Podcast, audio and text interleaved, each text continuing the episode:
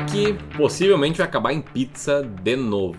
Ontem ficamos sabendo que o ex-presidente Lula não apenas teve todas as suas condenações da Lava Jato anuladas, como também, como resultado disso, ficará elegível para as eleições de 2022. E isso deixou muita gente frustrada, muita gente indignada, por incrível que pareça, muita gente feliz e caiu como uma bomba aí no mercado financeiro. E é sobre essa perspectiva dos investimentos que eu vou falar. Vou te mostrar como isso afetou o mercado financeiro, vou te falar um pouco sobre perspectivas para 2022 e vou te falar também sobre como eu estou agindo frente ao que está rolando e como você pode se organizar, se programar para tomar as melhores decisões financeiras para sua vida. Beleza? Então se isso te interessa, fica aqui comigo até o final. Se esse vídeo te ajudar a tomar boas decisões, senta o dedo aí no curtir, te inscreve aqui, aperta no sininho para ser notificado a cada publicação nova e vamos que vamos, porque tá só começando aqui mais um vídeo.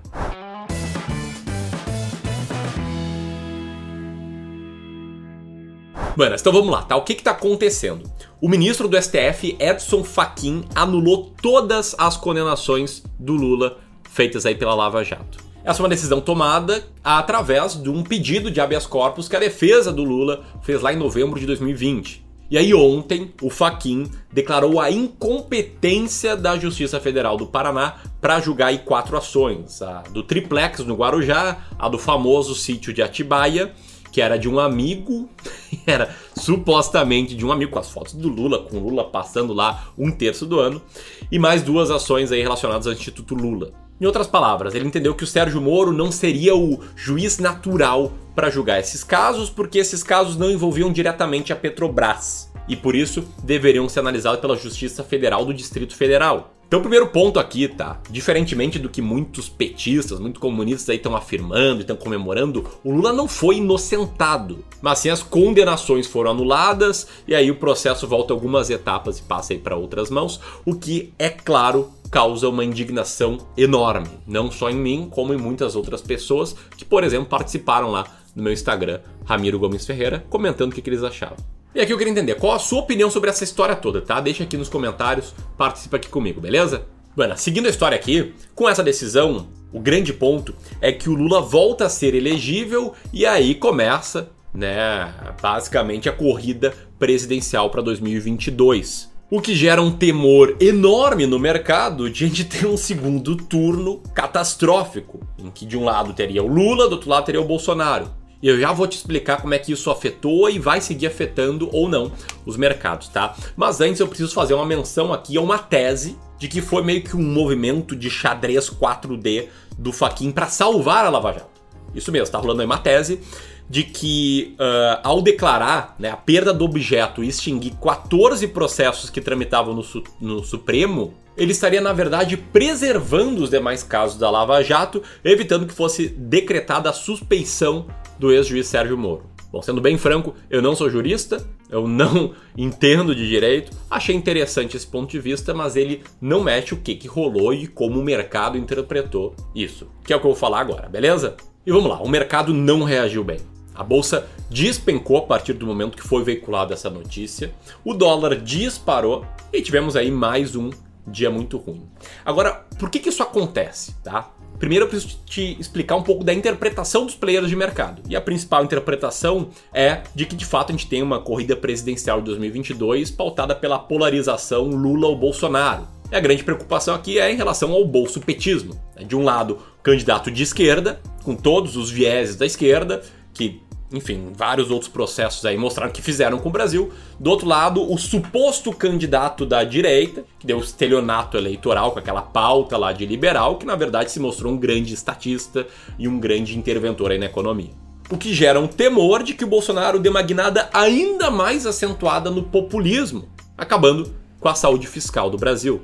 E aí o mercado traz tudo isso para valor presente, tá? Por que, que o mercado cai? Deixa eu te explicar. Na teoria de precificação de preço de títulos, preços de ações, a grande lógica é que uma ação, uma empresa, ela vale o fluxo de caixa futuro dela trazido ao valor presente. Então, os players de mercado, eles muitas vezes fazem valuation, eles uh, projetam qual vai ser o fluxo de caixa gerado por uma empresa ou por todas as empresas, e aí descontam esse fluxo de caixa usando um negócio chamado taxa de desconto.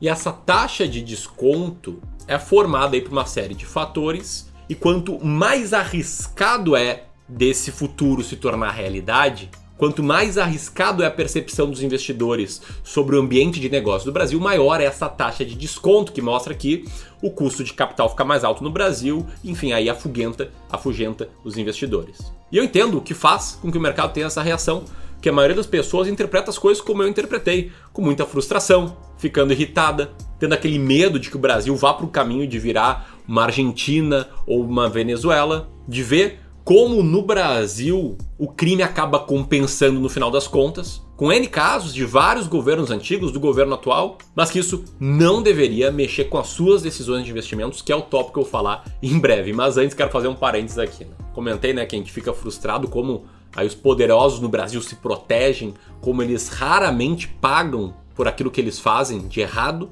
E nós, meros mortais, a gente tem que andar na linha, tem que fazer tudo 100% certinho. E mesmo que na boa fé a gente faça algo errado, por exemplo, a gente invista em ações e não faça a declaração correta no imposto de renda, a gente pode ser aí autuado, cair na malha fina, prestar esclarecimentos à Receita Federal. E sim, então eu quero abrir um parênteses porque a gente está na fase aí de declaração do imposto de renda. Tem muito investidor em ações que não sabe como declarar da forma certa ou sequer sabe que tem que declarar e por isso aqui nós do Clube do Valor criamos uma aula fantástica, completa sobre como declarar seus investimentos em renda variável no imposto de renda. Vou deixar o link para essa aula aqui, lembrando que você é mero mortal assim como eu, a gente tem que fazer tudo 100% certinho. Né? Não adianta ter a boa fé, a gente tem que fazer as coisas do jeito certo para não ter problemas.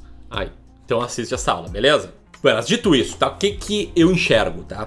Eu tô vendo por um lado um monte de pessoas tomarem decisões com pensamentos como ah, agora a bolsa cai, eu vou encher os carrinhos, eu vou comprar muito. Ou ainda esse país não tem jeito, eu não invisto mais um centavo aqui. Ou ainda cara, agora os juros vão subir, eu migro tudo para renda fixa. Enfim, tem que ser bem franco sobre o que, eu acho sobre, tá? Em termos de decisões de investimentos, tomada de decisões de investimentos, nenhum desses pensamentos está certo. Então, o que, eu acho que você deveria estar tá fazendo com base em toda essa história, tá? Pensa aqui comigo. Responde a seguinte pergunta: Você é o Lula, o Bolsonaro ou algum ministro do STF? Você tem algum tipo de influência sobre as decisões jurídicas do Brasil? Você sabe prever com exatidão o que, que vai acontecer nos próximos 5 ou 10 anos? Bom, possivelmente você respondeu não para todas essas perguntas. Espero ter respondido não, porque daí você percebe que a situação não está sob seu controle. E entender que a situação não está sob seu controle é ótimo para tomada de decisões de investimentos. Por quê? Porque te faz focar naquilo que você controla. E o que, que você controla?